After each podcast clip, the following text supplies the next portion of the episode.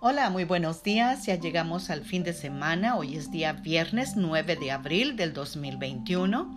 Sean todos y todas bienvenidas a este devocional.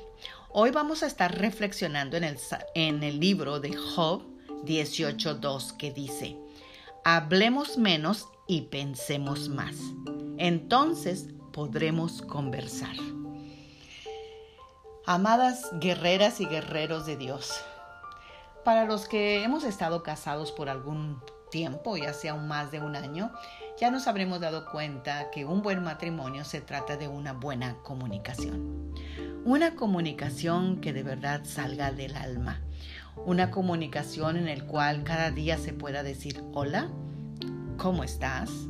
¿Te amo? ¿Nos vemos más tarde? Dame un beso. No me puedo ir sin despedirme de ti. Si es así, la relación va a ir creciendo cada día y se va a ir poniendo mucho mejor.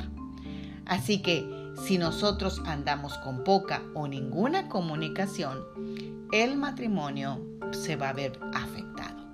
Una relación nunca se va a quedar estática o estará creciendo o se irá muriendo poco a poco. Lo mismo ocurre con nuestra relación con Dios. En los días en que tenemos conversaciones significativas con Dios, nuestra relación va a crecer. Pero en los días en que tenemos muy poca o ninguna conversación con Dios, nuestra relación va a decaer. Así de simple es esto de las relaciones, ya sean con Dios, ya sean con el esposo o con alguien que tú amas. Si sientes que tu relación no es muy cercana con Dios, es porque tu vida cristiana se ha convertido en una rutina, en algo ah, ordinario, en algo sin brillo, sin alegría y sin vida. Pero aquí hay un remedio sencillo.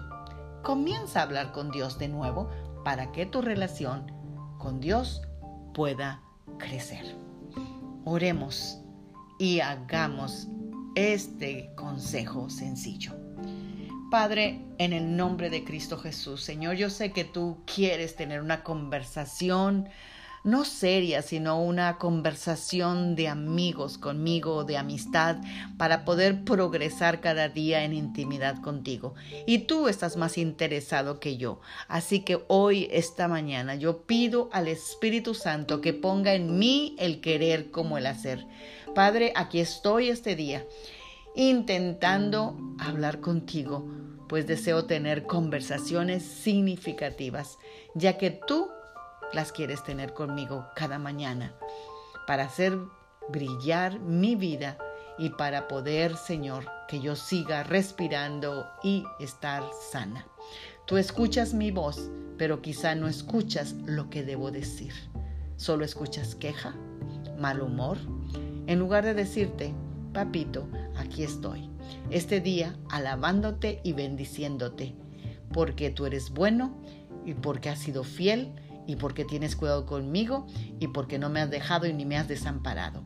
Así que meditaré más en tus hechos para poder tener una conversación sabia contigo, mi Padre Celestial, mi papito.